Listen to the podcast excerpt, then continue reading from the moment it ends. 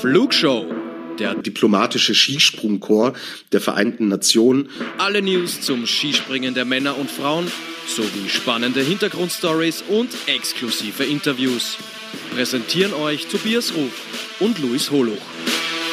Das letzte Skisprungwochenende vor Weihnachten liegt hinter uns. Jetzt geht es in die kurzen Weihnachtsferien und dann geht es um den berühmten goldenen Adler. Doch bevor wir auch in das kurze Päuschen gehen, sprechen wir über das zurückliegende Wochenende in Engelberg. Wir, das bin einmal ich, Luis Holuch, heute euer Gastgeber.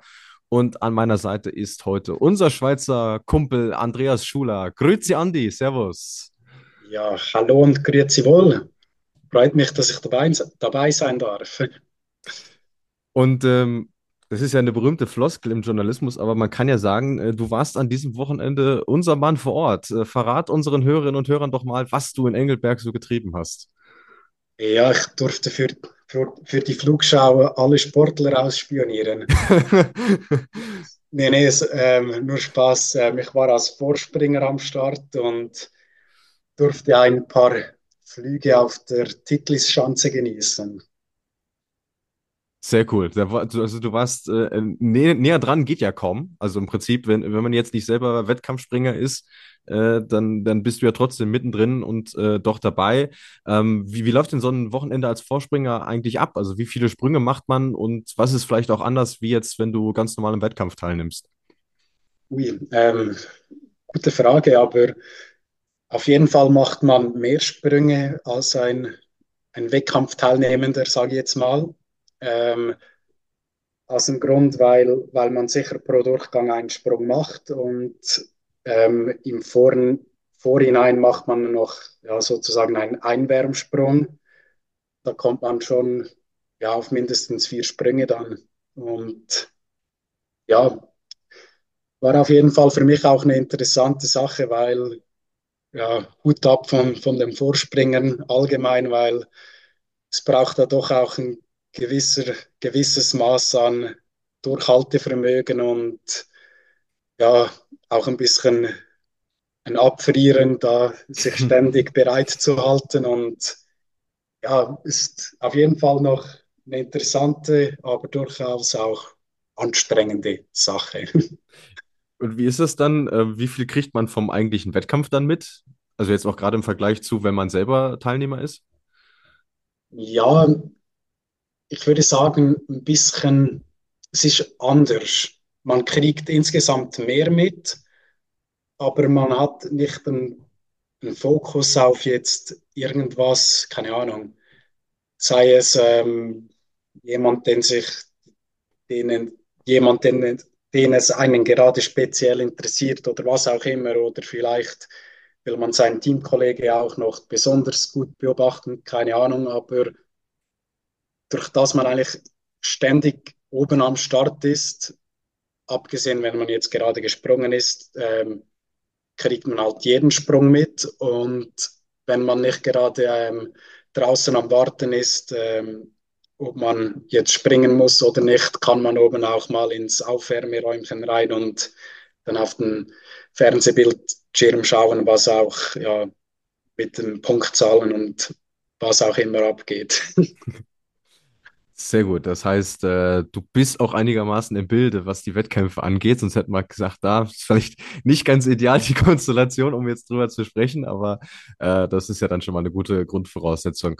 Äh, wir steigen mal wieder ein mit äh, einer Frage von euch da draußen. Wir haben wieder sehr viele Sachen eingesendet bekommen. Schon mal vielen Dank dafür. Der Dade hat uns gefragt, wie findet ihr Engelberg? Er sagt seine eigene Meinung auch dazu. Muss sagen, hasse die jetzige Chance. Ich fand die alte viel besser, schreibt er. Andi, wie siehst du das? Darf ich mich als Schweizer nicht anschließen. nee, also ich finde die neue Chance eigentlich mega cool und finde Engelberg hat auch irgendwie was Eigenes, so, so vom Profil her und auch vom, ja, es war ja, ich weiß nicht, ob man den Begriff noch auswählen oder ähm, nutzen darf, die, die größte Naturschanze der Welt, mhm. aber ja, ich finde Engelberg, Engelberg nach wie vor etwas Schönes und auch für mich Spezielles. Also speziell ist es allemal, das, da, da, da würde ich mich anschließen. Ich finde die jetzige Schanze auch besser als die alte. Ähm, Aber die, die liebe Lea vom Account Markus Eisenbichler Best, äh, die hat dann schon mir mal wieder äh, offene Wunden aufgerissen, weil sie geschrieben hat, ich soll mich bitte nochmal über die Kamera aufregen. äh, es ist nicht die Kamera an sich, die das Problem ist, sondern die, die, die Bilderauswahl. Also ich, klar, du hast auf der einen Chance hast du bessere Bilder als auf der anderen, aber ich finde die, die TV-Replays finde ich nicht zu gebrauchen, um irgendwelche Sprünge zu analysieren. Und äh, da es auch der werte Kollege Severin Freund im ZDF das ein oder andere Mal gesagt hat, äh, werde ich ihm da sicherlich nicht widersprechen. Ja, ich, ich darf mich jetzt fast auch nicht andersherum äußern, muss ich ehrlich sagen, weil ich finde die Einstellung auch nicht top, aber habe das Gefühl, dass mittlerweile, mittlerweile ähm, ja auch andere Perspektiven dazugekommen sind, wo, wo noch weitere Einblicke geben und das ja Hm. ich kann das so akzeptieren und das passt für mich so. Okay, dann äh, lass uns doch über die Bedingungen allgemein an dem Wochenende äh, sprechen. Wie immer finde ich typisch Engelberg Rückenwind, äh, gerade seitdem sie die äh, Startzeit auf den späten Nachmittag ge- gelegt haben. Deswegen auch immer astronomisch hohe äh, Pluspunkte. Ähm, und die Sarah hat uns auch gefragt, fanden wir insbesondere den Samstag vom Wind beeinflusst? Wie war so dein Eindruck vor Ort, Andi? Ja, finde ich jetzt noch schwer zu sagen, ob der Wettkampf an sich vom Wind beeinflusst worden war, weil ja, schlussendlich hatten fast alle Springer viel Rückenwind. Und ja, ich denke, da kann ich mich bei dir nur anschließen. Der, der Rückenwind war wie die letzten, keine Ahnung wie viele Jahre, wie für Engelberg ähm, bestellt. Ja. Und ja, für, ich denke, für jeder Springer kommt da anders zurecht, aber es war jetzt nicht ja, ein Windspringen meinerseits oder ja, meines Erachtens. Mhm. Wobei es schon, also die, sagen wir mal, die einstelligen Kompensationen, die äh, springen so ein bisschen hervor auf den Ergebnislisten. Also ich habe jetzt mir beispielsweise mal den Samstag aufgemacht. Die kannst du ja gefühlt an zwei Händen abzählen im, im Ergebnis, zumindest bei denen, die in die Punkte gesprungen sind. Äh, das ist dann wirklich schon sehr, sehr auffällig gewesen. Aber lass uns doch äh, direkt über den Samstag sprechen, denn ähm, ich würde mal sagen, da gab es bislang die größte Überraschung überhaupt in der, in der Saison. Pius Paschke hat das Springen gewonnen vor Marius Lindwig und Stefan Kraft. Das war sehr, sehr knapp, die drei innerhalb von dreieinhalb Punkten, was auf einer 140-Meter-Schanze auch äh, ziemlich, ziemlich viel ist. Ähm, und am Sonntag hat dann Stefan Kraft quasi zurückgeschlagen. Er gewinnt vor Jan Hörl und Pius Paschke wieder auf der 3. Es ist gerade so ein bisschen das Duell äh, Kraft gegen Deutschland, aber er hat jetzt fünf von acht Springen gewonnen. Ich denke mal, ist jetzt keine steile These, wenn ich sage, er ist der Top-Favorit, wenn es jetzt Richtung Verschanzentournee geht, oder Andi? Absolut nicht. Ähm, ja, ich glaube, da sind, sind wir uns einig, dass, dass das so ist, aber ich würde auch mal sagen, da, da gibt es schon noch so ein paar Mitfavoriten und die Tournee ist ja bekanntlich nicht in Stein gemeißelt und kann auch gerne mal für Überraschungen sorgen. Daher, ich finde es eine extrem spannende Ausgangslage und bin dann gespannt, wer es schlussendlich sein wird. Ich würde jetzt auch mal Kraft als Favorit hinstellen, aber nicht als alleiniger Favorit. Dafür äh, gab es ja dann jetzt auch doch äh, einige Sprünge, wo er Luft dran gelassen hat. Ich meine, in, in Ruka beispielsweise hat er ja noch gefühlt jeden Durchgang gewonnen. Es ist ja dann im Laufe der Saison doch ein bisschen Abwechslung reingekommen. Und gerade eben durch Pius Paschke, ich meine, dass der Mann mal aufs Weltcup-Podium springen würde, hätten sicherlich die wenigsten gedacht. Dass er mal gewinnen würde, sicherlich noch weniger. Was, was sind so deine Gedanken ähm, zu seiner bisherigen Saison und insbesondere zu dem Wettkampf, den er am Samstag abgeliefert hat? Ja, also ich finde das großartig. Ähm, ich habe den, also zum einen ist der Pius ein genialer Typ und habe auch selber miterlebt, wie er sich ja vor Jahren im COC, COC wieder rangekämpft hat und ja, wirklich Chapeau, dass er jetzt da das erste Mal im, im Weltcup dann ganz oben steht, ist ja für mich großartig, das zu sehen. Und wenn, wenn es einer verdient hat, dann, dann denke ich, ist es der Pius. Obendrein noch äh, ganz lustiger Fun Fact: Der älteste oder er war bei seinem Sprung oder bei seinem Sieg bei seinem ersten Weltcupsieg so alt wie noch kein anderer Premierensieger zuvor. Ähm, zeigt, ja, in was für eine Richtung sich das Skispringen entwickelt hat und aber auch, ähm, dass man definitiv in so einem Alter absolut ne, noch Topleistungen bringen kann. Also er ist jetzt 33, natürlich kein, kein junger Mann mehr, aber ähm, wir durften ihn ja auch kennenlernen schon in der Flugschau, hat immer gesagt, hey, das hat mir immer super viel Spaß gemacht, das Skispringen und ich glaube jetzt aktuell so viel Spaß wie noch nie. Bei Andreas Wellinger bin ich mir so ein bisschen unsicher aktuell. Der war ja immer so zu Beginn der Saison derjenige, der Kraft am nächsten kam und alle haben gesagt, wenn es ein Deutscher schafft, Kraft zu schlagen, dann ist es Wellinger. Und jetzt, ähm, ja, haben schon zwei Teamkollegen vor ihm ein Springen gewonnen dieser Saison. Äh, am Samstag hätte er noch die Chance gehabt. Da lag er nach dem ersten Durchgang in Führung und hat dann wahrscheinlich den schlechtesten Sprung seiner Saison gemacht, ist dann Zwölfter geworden und am Sonntag Fünfter. Wie, wie schätzt du seine Lage ein aktuell? Ist, glaube ich, nicht so ganz befriedigend, die Situation für ihn, oder? Ja, kann ich mir vorstellen, ja, weil ich denke, er selber hätte sich auch gedacht, dass er vielleicht einmal ganz oben steht und ja, diese Ansprüche durch der oder darf er auch immer noch haben.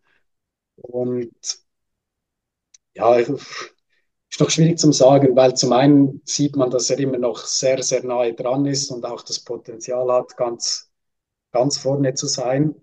Und ja, ich denke, es ist jetzt eine spannende Phase zu sehen, was da über Weihnachten geschieht und wie er dann in, in die Tournee startet, weil meiner Meinung nach kann das da wieder ganz anders aussehen und vielleicht geht der Knopf dann auf einmal auf und er steht da ganz oben. Könnte, könnte durchaus sein. Die, die Krux an so einem Engelberg-Wochenende ist ja, dadurch, dass es die Tournee-Generalprobe ist, kommt man gar nicht umhin, auch so ein bisschen zu, zu spekulieren, wie es denn jetzt ausschaut. Und in die Richtung äh, gehen ja auch die Fragen von euch da draußen. Ähm, es gibt da für mich einen, der sich jetzt an diesem Wochenende so ein bisschen in, ins Rampenlicht äh, äh, gesprungen hat, also wirklich erstmals in der Saison, wirklich extrem auffällig und von dem wir auch wissen, dass er die Tournee sehr gut kann, das ist Marius Lindwig. Äh, steht so ein bisschen sinnbildlich für mich äh, für den Aufschwung der Norweger an diesem Wochenende. Absolut, für mich auch. Ähm, ja, dass, dass Lindwig zu dieser Zeit im Jahr gerne mal in Fahrt kommt, das, das wissen wir ja. Und ja, gerade auch wenn man das ganze Team Norwegen anschaut, da, da ist was vorwärts gegangen und ich denke, es kann durchaus hilf hilfreich sein, wenn einer im Team den, den Knopf ein bisschen geplatzt ist, dass es das ganze Team dann mitzieht und ja, ich bin gespannt, was, was die Norweger jetzt als, als Team da an der Tournee präsentieren, aber ich habe das Gefühl, das war ein sehr wichtiges Wochenende für für die ganze Mannschaft. Hast du denn irgendwelche konkreten Punkte ausmachen können, warum es jetzt so viel besser lief als, als vorher? Ja, konkret ist es schwierig zu sehen, aber ja, ich bin mir sicher, die, die Norweger, die werden seit, seit dem ersten Sprung von, von Rukan gemerkt haben, okay, wir, da müssen wir Gas geben, wir sind noch nicht ganz, ganz vorne und ich meine, das sind alles Profis und da probiert man jedes Putzel in, in die richtige Richtung zu schieben und desto mehr dann ähm, Schritt für Schritt zusammenkommt, desto besser sieht das Resultat schlussendlich aus. Und ja, da haben sie, haben sie was sehr gut gemacht in den letzten paar Tagen. Ja, also EK05 hat gefragt, Lindwig Geheimfavorit für die Tournee. Ich glaube, ganz so geheim ist er jetzt nicht mehr, äh, nachdem er sich jetzt ähm, so in den Vordergrund gesprungen hat, äh, mit Platz 8 und äh, Platz 2. Und dann ganz letzte spekulative Frage zur Tournee. Gibt es denn noch irgendeinen anderen, über den wir jetzt noch nicht gesprochen haben, den wir äh, dann in ja, zehn Tagen irgendwie auf dem Zettel haben sollten aus deiner Sicht? Ja, so jetzt einen Einzelnen rauszulesen, finde ich schwer, aber wenn man mal Deutsch, Deutschland und Österreich ähm, das ganze Team mit einbezieht, ist man sicher schon gut abgefächert, weil gerade wenn es auf den Heimschanzen ähm, zur Sache geht, sind die immer extrem stark und muss jetzt nicht nur ein Kraft sein, keine Ahnung, auch ein Highberg Curl kann da meiner Meinung nach durchaus ähm, ein Wörtchen mitreden. Und ja, bei den, bei den Deutschen sowieso. Die, die haben sich ja schon genug stark präsentiert als, als Team. Ähm, ich als Schweizer würde jetzt natürlich auch noch Gregor Deschwanden sagen. Aber ja, lass mich mal überraschen. Vielleicht gibt es ja dann wirklich auch eine Überraschung. Und ich würde jetzt sagen, alles, was kein Deutscher, kein Österreich, Österreicher, kein Lindwig ist, ähm, ist meiner Meinung nach eine Überraschung. Ja, würde ich mich, würde ich mich auf jeden Fall anschließen. Dann lass uns doch über deinen äh, Landsmann sprechen, der Grege. Hat er wieder ein sehr gutes Wochenende gehabt, so gut wie noch nie in Engelberg mit Platz 8 und Platz 6, also wahrscheinlich auch kulminiert, kann man sagen, somit das beste Wochenende seiner Karriere. Deswegen äh, fragt uns der Nico auch, was schätzt ihr, welchen Platz er am Ende der Saison haben wird im Gesamtklassement oder Klassement, wie er, glaube ich, in der, in der Schweiz sagt, oder? Genau. Also ich würde, ich traue ihm die eine gute Platzierung in der Top 10, bin ich mir ziemlich sicher, dass er das erreichen wird. Auch aus dem Grund, weil er schon die, die ganze Saison über inklusive Sommer ein, ja, eine sehr stabile Formkurve hat und ja, gerade jetzt die, die letzten drei Wettkämpfe ist bei ihm den, der Knoten geplatzt und ja, dann, dann können auch ein paar paar Top-Platzierungen ein bisschen Punkte einschenken, einschenken im Gesamtklassement. EK05 geht sogar einen Schritt weiter und fragt, ob er in dieser Saison noch einen Weltcupsieg schafft. Ja, du, man hat es bei Pius gesehen. Es muss nur zwei, müssen zwei perfekte Sprünge rauskommen. Ähm, man darf nicht verarscht sein von den Verhältnissen und dann, dann kann es dann durchaus mal vielleicht für einen Gregi so weit kommen. Würde, man, würde mich natürlich freuen, aber ich glaube, wir müssen jetzt die Erwartungen noch nicht ganz so hoch stecken, weil mit dem Podest das erste Mal in seiner Karriere hat er doch, doch schon recht, recht viel erreicht diese Saison. Auf jeden Fall, auf jeden Fall. Aber da äh, stellt sich ja auch die, die Frage nach den Gründen, weil er ist jetzt schon so lange dabei, so erfahren auch. Ähm, war es jetzt irgendwo alleine der, der Trainerwechsel von Ronny Hornschuh zu Grüne Welter, die ihm da so einen so Push gegeben hat? Was, äh, was, was hast du festgestellt, was, was ihn so viel besser macht als vorher? Ja, schwierig zu sagen, aber dass es Gregi, Gregi, so wie ich ihn nenne, ähm, rein physisch und technisch drauf hat, ganz vorne zu sein, das weiß ich eigentlich schon länger. Aber ich persönlich habe das Gefühl, dass bei ihm mehr so im Kopf ein bisschen den, der Knoten geplatzt ist, weil ich habe ihn noch nie so befreit auf der Schanze gesehen und ja, ich meine, das Selbstvertra Selbstvertra Selbstvertrauen, das strahlt nur so aus seinem Lächeln ähm, heraus und das zeigt er auch eins zu eins auf der Schanze und das finde ich eigentlich sehr eindrücklich, dass er das so dann auch in die, in die Sprünge um, umwälzen kann. Dann äh, kommen wir von ihm, dem, dem, dem Strahlemann, dem Mann, dem das Selbstvertrauen nur aus den Ohren rausläuft, zu einer Mannschaft, der das gerade völlig abgeht, nämlich Polen. Äh, ist irgendwie wöchentlich größtes Murmeltier. Es will irgendwie nicht so recht vorwärts gehen, vor allem im Kollektiv. Das ist sehr, sehr auffällig. Ähm, ja, können die die Saison jetzt schon abhaken oder siehst du irgendwie Hoffnung, Potenzial für Verbesserungen insgesamt bei ihnen? Ja, also ich bin mir ziemlich sicher, dass die früher oder später in der Saison werden auch die Polen noch, noch stärker werden und ja, man muss nur die Resultate der vergangenen Jahre von zumindest drei der, der Athleten anschauen und da sind Weltmeister, Tourneesieger, Weltcupsieger, alles dabei und die Erfahrung, die haben die, dass die wissen, an welcher Schraube sie drehen müssen, dass es auch für sie noch besser läuft. Und ich, würd, ich glaube, ich würde mich schwer täuschen, wenn, wenn die gegen Ende Saison nicht auch noch ihre Top 10 Platzierungen oder Podestplatzierungen rausholen. Aber was ich schon sehr auffällig finde, ist, dass es ziemlich große Unterschiede gibt in den öffentlichen Aussagen. Also die, man hat so den Eindruck, die, die Springer ziehen nicht so hundertprozentig den, den Kurs vom, vom Trainerteam mit und beklagen sich teilweise auch, dass es zu viel Input gibt seitens der Trainer. Ähm, was, was denkst du, wenn du so eine Kritik hörst, gerade an noch sehr, sehr jungen Trainer mit Thomas Thurnbichler. Ja, ich weiß selber auch zu wenig, was, was da genau vorläuft. Ähm, ich kann mir einfach vorstellen, dass in Polen ist halt rein schon der, der Druck von der Nation so groß, dass dann halt, ja, man sucht schnell nach, nach dem Schuldigen, würde ich jetzt mal behaupten. Und ähm, da haben sie halt wie eine e-, extra Last auf den Schultern mit, ja, mit so einer Skisprung begeisterten Nation, dass, dass dann halt schnell mal ein, ja, jeder Grund gesucht wird, wo man nur finden kann. Und das macht es dann halt auch doppelt schwer, aber kann einem dann auch beflügeln, wenn es wieder besser läuft. Ähm, ja, und noch zum Punkt mit zu vielen Inputs. Ich kann mir vorstellen, dass das durchaus ein Punkt sein kann, gerade wenn es nicht so läuft, will will dir zum, zum einen jeden, der, der nur kann, einen Input geben, der gefühlt irgendwas bringen sollte.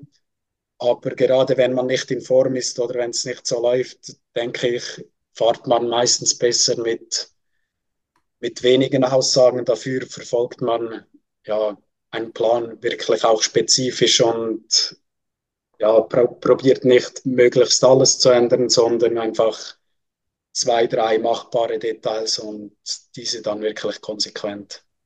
Das äh, im Grunde genommen Einzige, was Polen und Norwegen an diesem Wochenende gemeinsam haben, ist, äh, dass sie zumindest von den äh, Disqualifikationen am Samstag nicht betroffen waren, denn äh, da hatten wir mit Philipp Raimund einen deutschen Springer, Lovre Kos einen Slowenen, Nico Kütesau aus Finnland und Daniel Schofenig aus Österreich, der durfte gar nicht erst an den Start gehen. Sowieso sehr schwieriges Wochenende für den Österreicher, muss man sagen. Vielleicht sogar das schwierigste in seiner Weltcup-Laufbahn.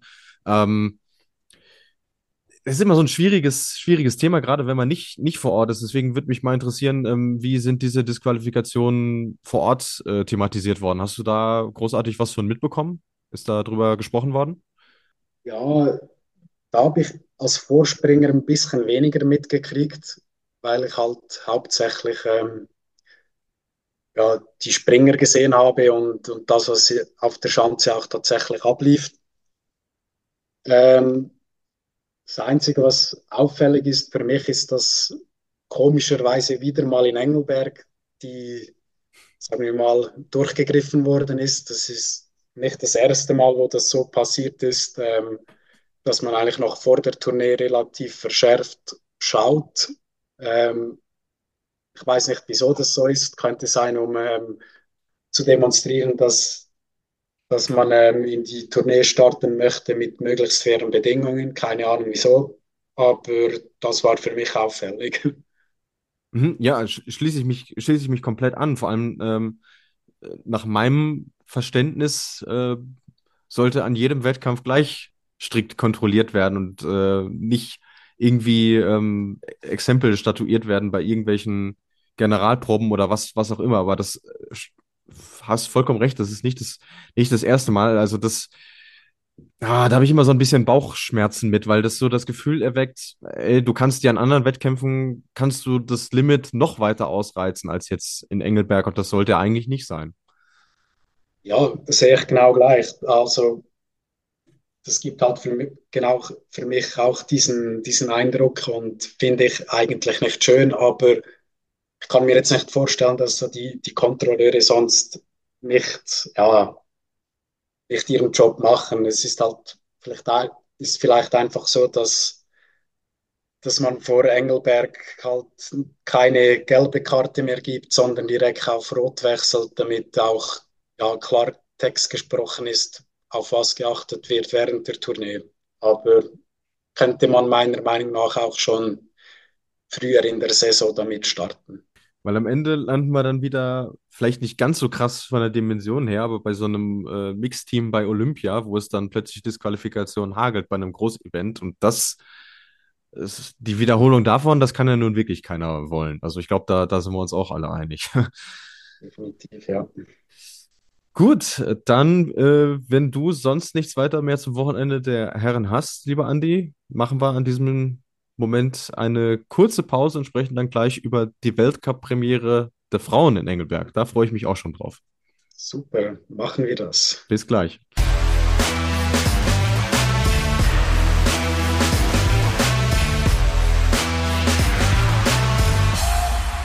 Wir sind zurück zum zweiten Durchgang des Flugshow-Rückblicks auf das Skisprungwochenende in Engelberg und kommen jetzt, wie angesprochen, zu einer echten Premiere. Erstmals durften auch die Skispringerinnen über die Titelless-Schanze gehen.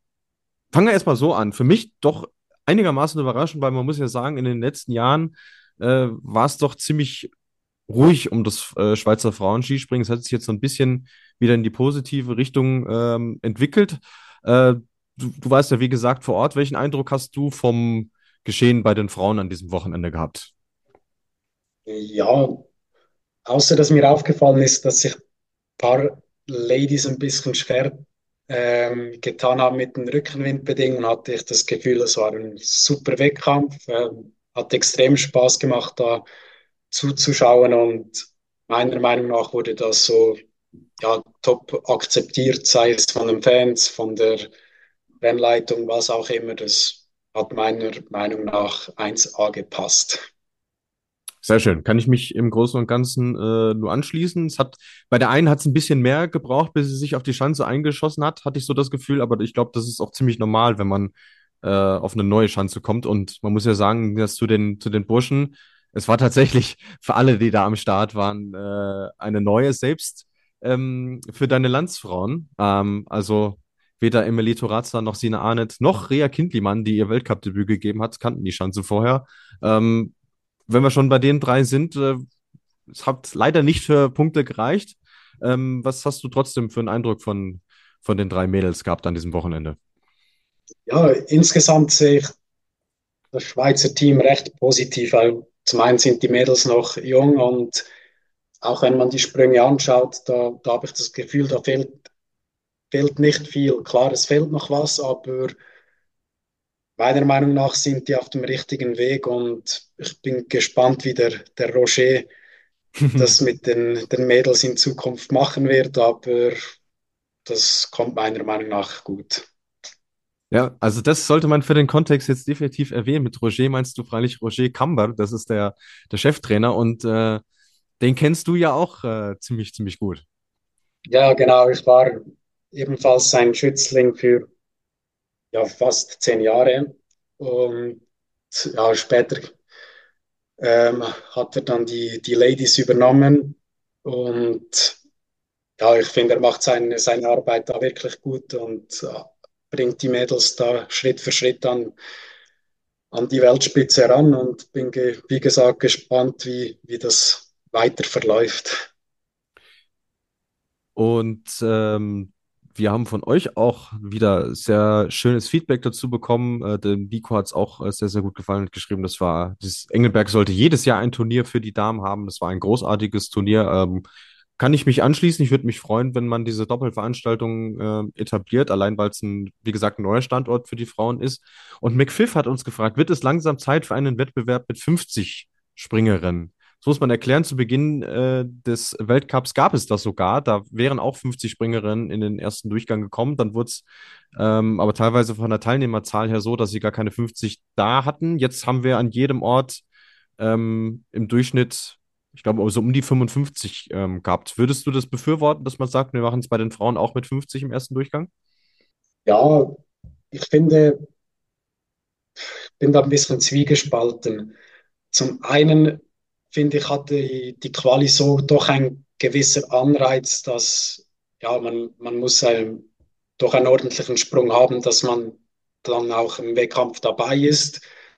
Und zum anderen kann man durchaus auch sagen, okay, die, die Wettkämpfe haben gezeigt, dass eigentlich immer genügend Starterinnen da sind. Ähm, wieso will man es nicht mit 50 probieren? Ich mhm. würde jetzt beide, beide Seiten der Medaille verstehen. ja, ähm, da würde ich an der Stelle wieder mal einen Vorschlag einwerfen von Svein Graneröd, das ist der Vater vom, vom Halvor, der ist Wettkampfleiter am Holmenkollen. Der hat äh, auch öffentlich schon den Vorschlag geäußert, dass man bei den Frauen bei Normalschanzenwettkämpfen schon auf die 50 geht, allein weil die Teilnehmerzahlen da prinzipiell höher sind und auf den Großschanzen äh, bei 40 bleibt. Also ich finde das weiterhin, fände ich das einen ziemlich guten Kompromiss, auch wenn es wahrscheinlich doch ein bisschen verwirrend wäre, auch für den Zuschauer könnte ich, also würde ich mich eigentlich nur anschließen. Auch wenn, also wie du sagst, könnte es verwirrend sein, wenn da aufs Mal ähm, 40 am Start sind, wie 50 noch auf der kleinen Schanze, aber ja, man könnte es auf jeden Fall gut begründen, wieso das so ist und fände ich eigentlich eine sehr gute Idee vom Herrn Granerüt. Dann äh, starten wir, wenn wir die Aufnahme hier beendet haben, doch mal eine Petition. Das wäre so. ähm, ja, wenn wir jetzt eh schon irgendwie in, in Norwegen sind, dann, dann lass uns gerade über den ja wahrscheinlich schwierigsten oder unschönsten äh, Moment des Wochenendes reden, äh, den, den Sturz von Anna Odine Ström am, jetzt muss ich aufpassen, dass ich mit den Tagen nicht durcheinander komme, am Freitag war es. Ähm, ziemlich atypisch, finde ich. Also sie, sie ist als Vierte nach dem ersten Durchgang äh, über die Schanze gegangen. Der Sprung war jetzt vielleicht nicht ideal, aber an sich stellt sie ihn erstmal hin und dann ja, überschlägt sie es bei der, bei der Landung. Was hast du, was hast du ausmachen können? Was, was ist da genau passiert? Ja, also eigentlich war es nicht viel mehr wie ein klassischer Verschneider, sagen wir so schön, dass der, der eine Ski sozusagen ähm, ja nicht mehr unter Kontrolle war und dann kommt man halt aus der Balance. Das Problem bei ihr war eigentlich, dass, dass sie zum blödsten Zeitpunkt gefallen ist und zwar dort, wo der Druck unten im Radius vom Auslauf am, am höchsten war, hat sie ja dann schlussendlich das Gleichgewicht verloren und ist dann mit voller Geschwindigkeit auf, auf den Boden geprallt. Ähm, wir haben auch einige, ja, sagen wir mal, nicht, nicht so schöne Landungen gesehen wie bei, also bei, bei Männern und bei Frauen. Es haben sich doch einige schwer getan. Äh, du, du bist natürlich auch einige Male gesprungen an dem Wochenende. Wie fällt dein Fazit zur Präparation der Schanze aus? Könnte das ja, auch ein Mitgrund gewesen sein? Es war so, dass es am Anfang vom Wochenende war der, der Auslauf noch ein bisschen welliger oder ruppiger. Und wurde dann eigentlich von Tag zu Tag besser, auch weil die, die Helfer da extrem viel investiert haben, das möglichst ähm, glatt, sage ich jetzt mal, ähm, ähm, in den Griff zu kriegen.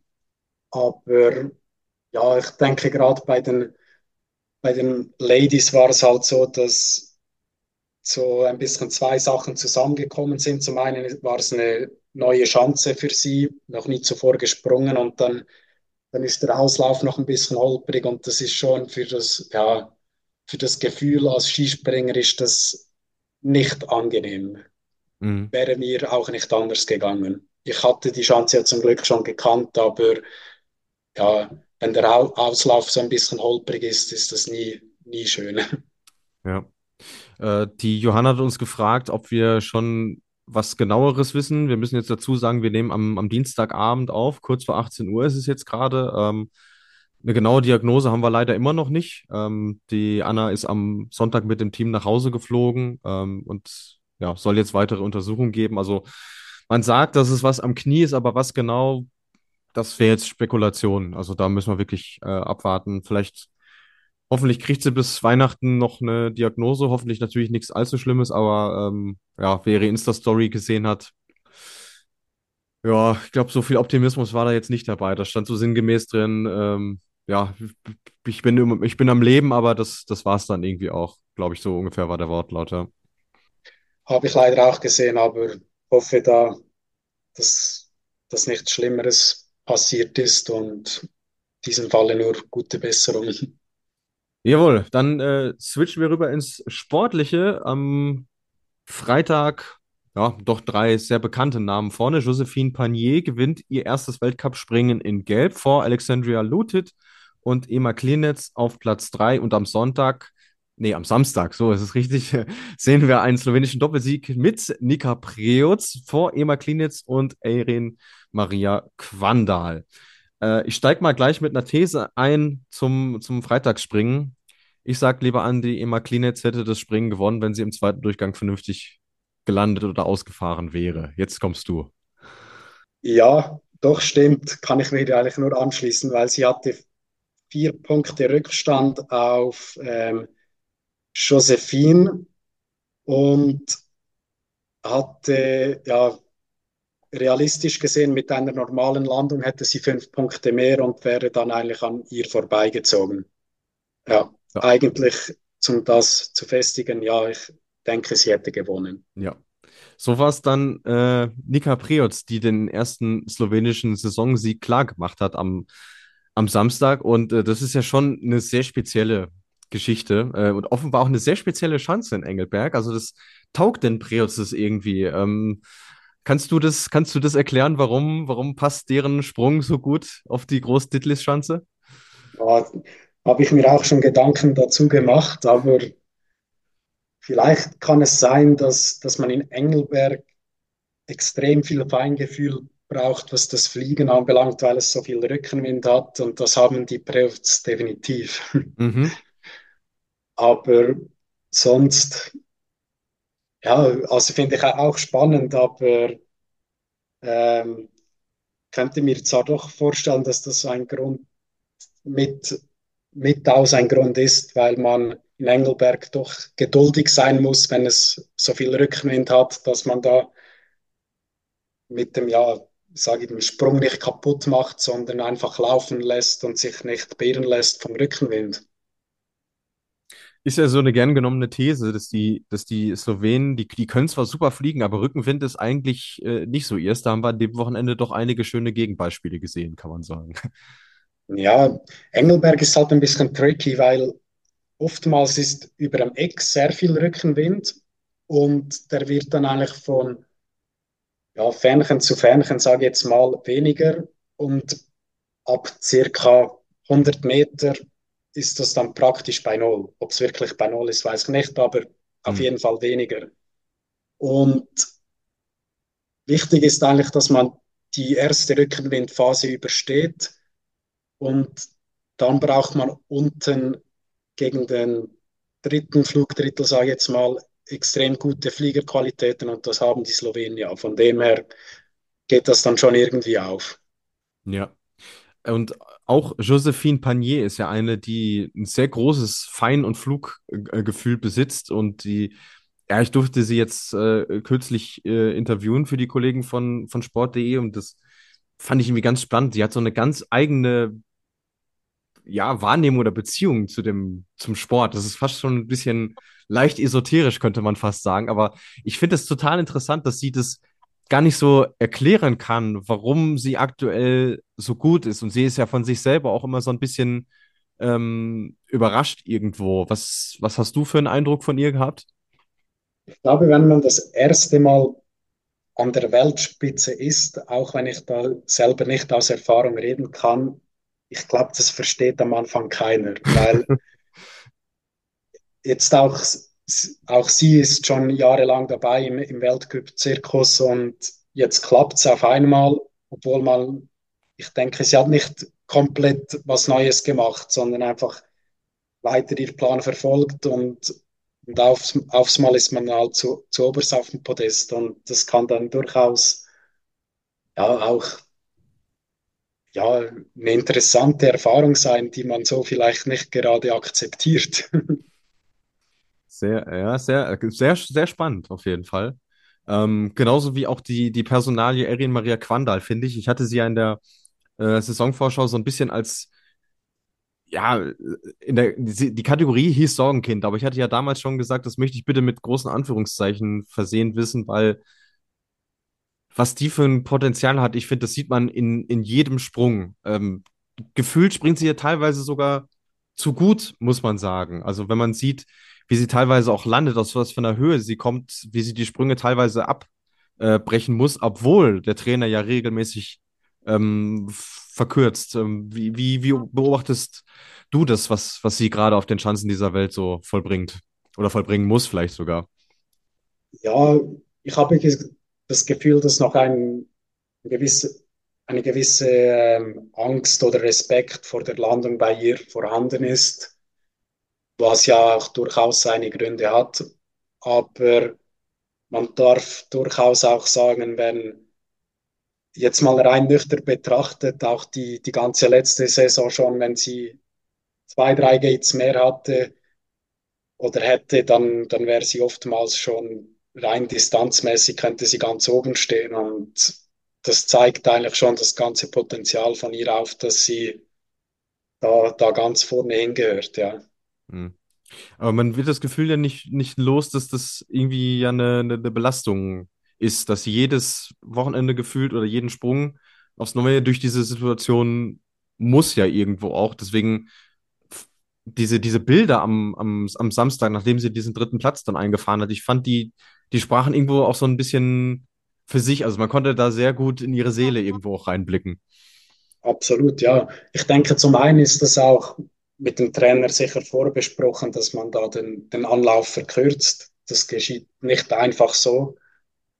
Und zum anderen zeigt das dann trotzdem auch, wenn ihr dann so ein Stein vom Herzen fällt, dass, ja, ich denke, wenn dann schlussendlich trotz den Umständen mal alles aufgeht, dann, dann ist man einfach überglücklich und das hat sie, denke ich, schlussendlich nur genossen und soll auch so sein. Unbedingt. Und, äh, vom Potenzial her ist sie ja absolut eine, die da vorne mit reingehört. Ich glaube, dass äh, da, da sind wir uns auch alle einig. Ähm, wer dort im Grunde genommen ja auch hingehört, sind wie bei den Herren auch die Österreicherinnen und die Deutschen. Nur haben beide Nationen in dieser Saison noch keinen äh, Weltcup-Podestplatz erzielt. Ähm, Jacqueline Seifritzberger war jetzt als vierte zumindest am Freitag, was die Platzierung angeht, relativ nah dran. Es fehlten dann doch äh, elf Punkte am Sonntag, äh, am Samstag. Entschuldigung, ich komme immer wieder durcheinander mit diesen, mit diesen Tagen, weil das Wochenende so versetzt war. Ähm, Sonntag äh, Platz 9, äh, Sarah Marita Kramer auch an beiden Tagen in den Top 10. Ähm, was fehlt den Österreicherinnen vielleicht noch aufs Podium aktuell aus deiner Sicht? Ja, ich meine, Luft haben sie schon geschnuppert. Das mit dem vierten Platz, da weiß man, okay, da ist man nicht mehr weit entfernt. Ich kann mir vorstellen, dass jetzt einfach nochmal dann wirklich der, der Podestplatz auch kommen muss, damit man auch, ja, damit dann noch der Stein vom Herzen fällt und man weiß, okay, gut, es klappt ja, es klappt ja immer noch und ich kann mir vorstellen, sobald dieser Moment kommt, sieht man auch Österreicherinnen und Deutsche wieder öfters ganz, ganz vorne. Mhm. Äh, zu erwähnen auf jeden Fall noch der zehnte Platz von äh, Lisa Eder am Freitag, weil, mein Gott, die war ja jetzt auch äh, anderthalb Jahre raus nach Kreuzbandriss. Sicherlich äh, ein schöner Achtungserfolg für sie bei ihrem Comeback. Und äh, eine Springerin abseits von Deutschland und Österreich, bei der ich ja schon ein bisschen drauf schiele oder nur darauf warte, dass es sich mit dem Podest auch mal ausgeht, ist äh, Jenny Rautionaho, die Finnin. War jetzt neunte und fünfte, was ja ihr Career Best war. Ähm, ich glaube, da können wir uns echt noch was auf was freuen von, äh, von ihr in dieser Saison. Also auch sie äh, nicht weit weg von den ganz vordersten Plätzen. Ja, ich, denke, wenn man sie schon über Jahre hinweg ein bisschen beobachtet hat, dass ja, da geht es von Jahr zu Jahr nach, weiter nach vorne und meiner Meinung nach kann ich mir die kann ich mir, kann ich mich dir nur anschließen, dass da früher oder später auch mal der Podestplatz dazu kommt und bin gespannt, wann das der Fall sein wird. Ja, dann kommen wir zum Sorgenkind-Team bei den Frauen, nämlich dem DSV-Team. Äh, da stellt man sich auch die Frage, Mensch, wann klappt es denn mal wieder mit einem Podest? Äh, gefühlt ist es aktuell doch sehr, sehr weit weg, weil jetzt an diesem Wochenende war jeweils Platz 13 von Selina Freitag und Katharina Schmid äh, das Beste. Katha hat sogar gesagt, sie ist schon lange nicht mehr so schlecht Ski gesprungen wie an diesem Wochenende. Kann man das nur mit der neuen Schanze erklären oder gibt es da noch andere Anhaltspunkte, die du ausmachen würdest?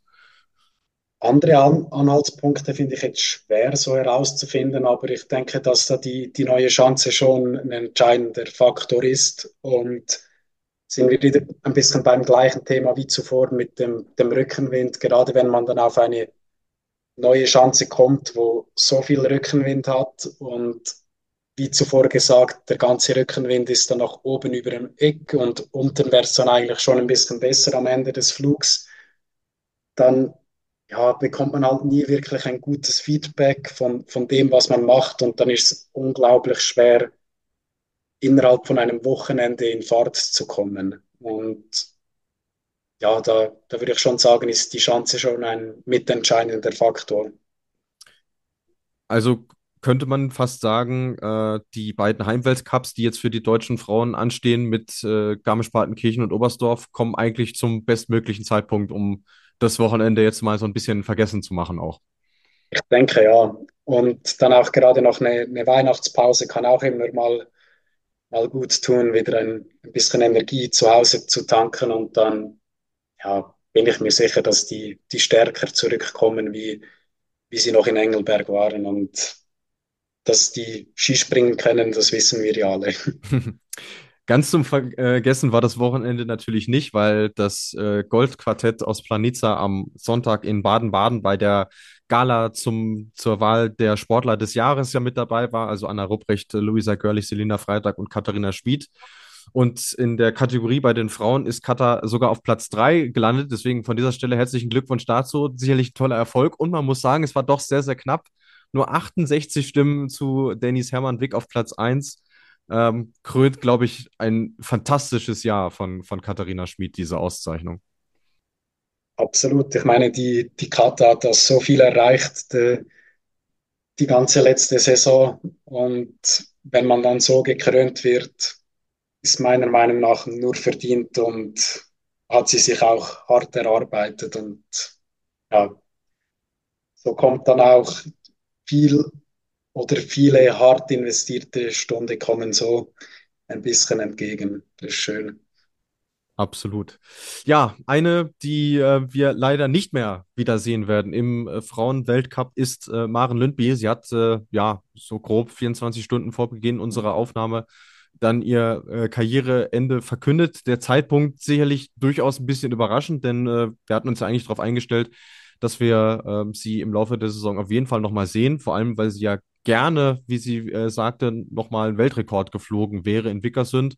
Ähm, jetzt sagt sie, ja, mir, mir fehlt so ein bisschen der Antrieb, äh, die, die Energie. Sie ist jetzt 16 Jahre in der Weltspitze gewesen und äh, hat jetzt halt einen Schlussstrich gezogen, weil sie sagt, das ist jetzt der richtige Zeitpunkt für sie. Ähm, ja, was sind, was sind deine Gedanken zu ihrem Rücktritt?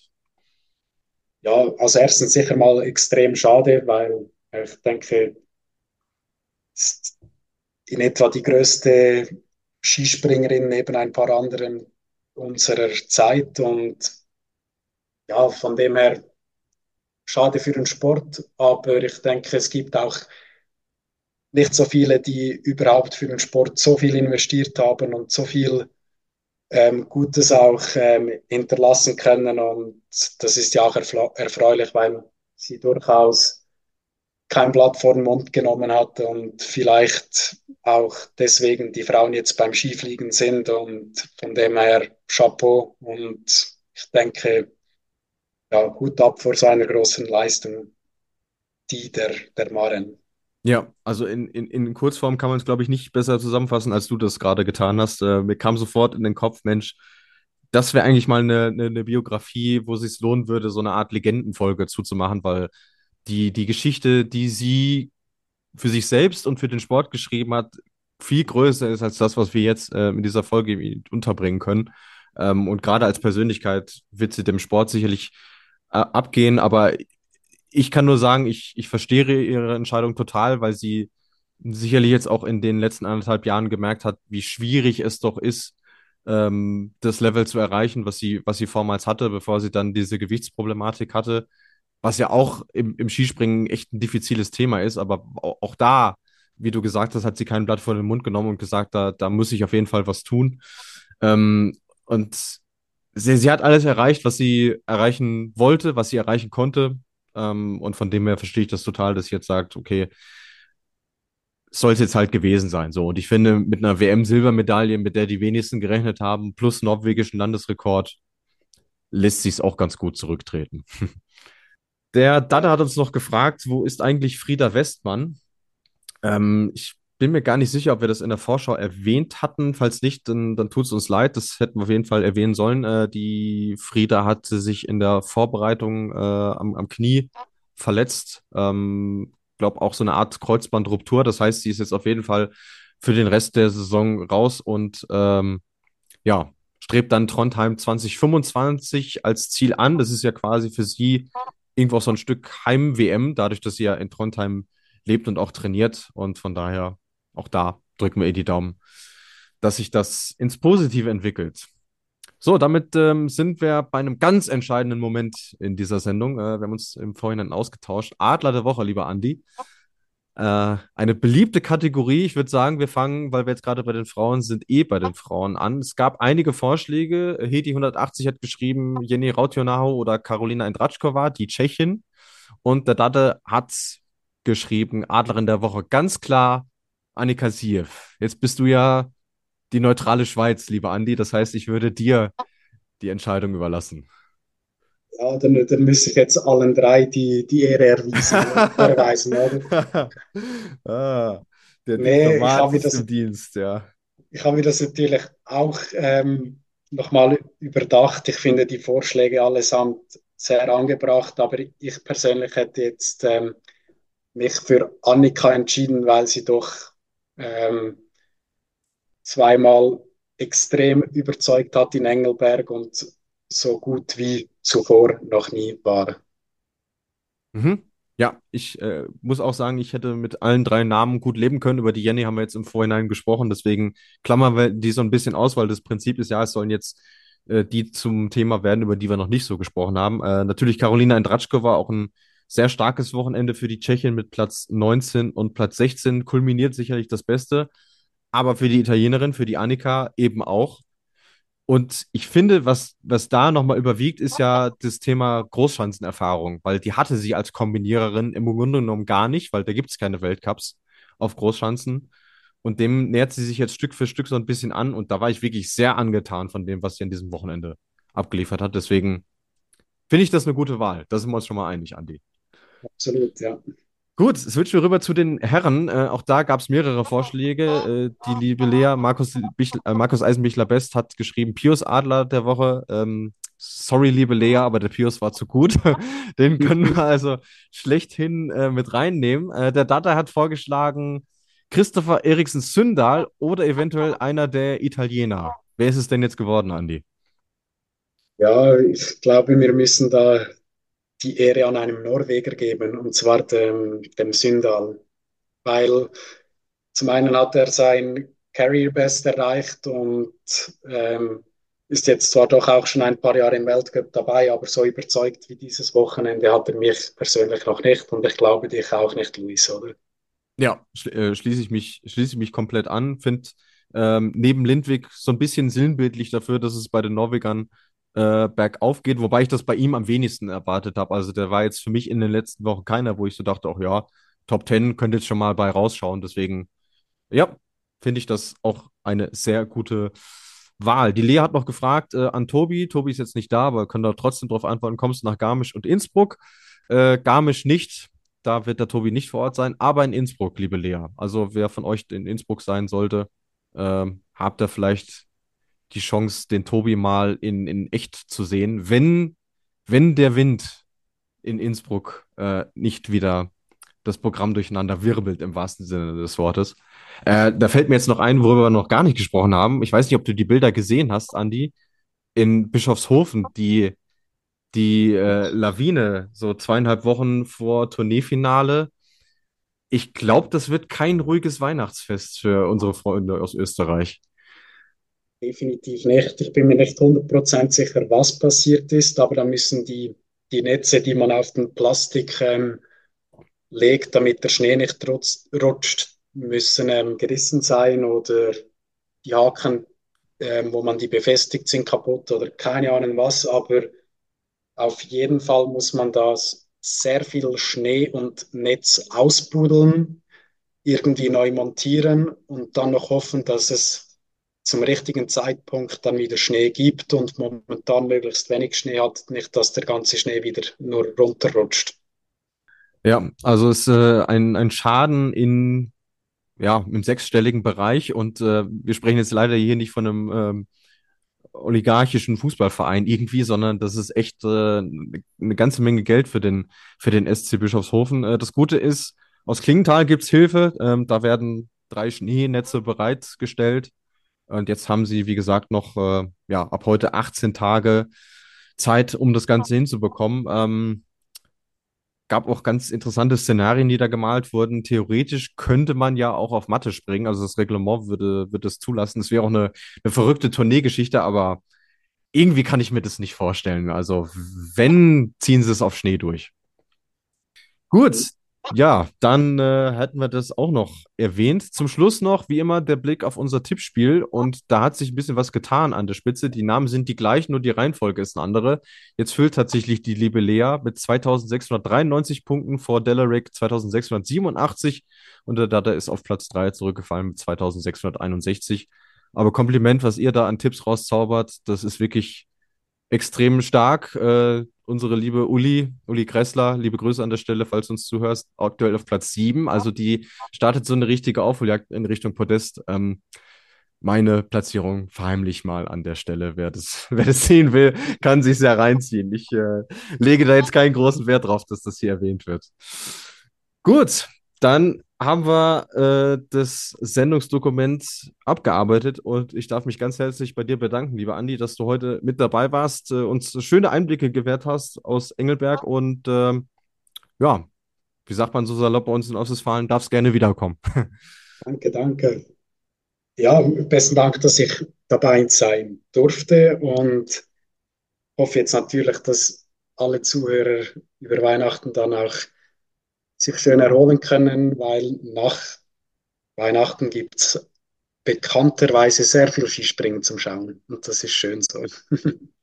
Dem äh, kann ich mich nur anschließen. Äh, und äh, natürlich werdet ihr rund um die Tournee bei uns äh, versorgt, nicht nur auf unseren Social Media Kanälen, sondern natürlich auch ähm, was unseren Podcast angeht. Äh, wenn ihr wissen wollt, was wir da für euch so planen, beziehungsweise auf die Beine stellen werden, folgt uns am besten auf den Social Media Kanälen. Da seid ihr immer up to date und werdet dann äh, informiert, was wir denn für euch so auf die Beine stellen. Ihr kennt es von uns, äh, wir verkünden nichts, was nicht äh, hundertprozentig fix gemacht oder sogar schon aufgenommen ist.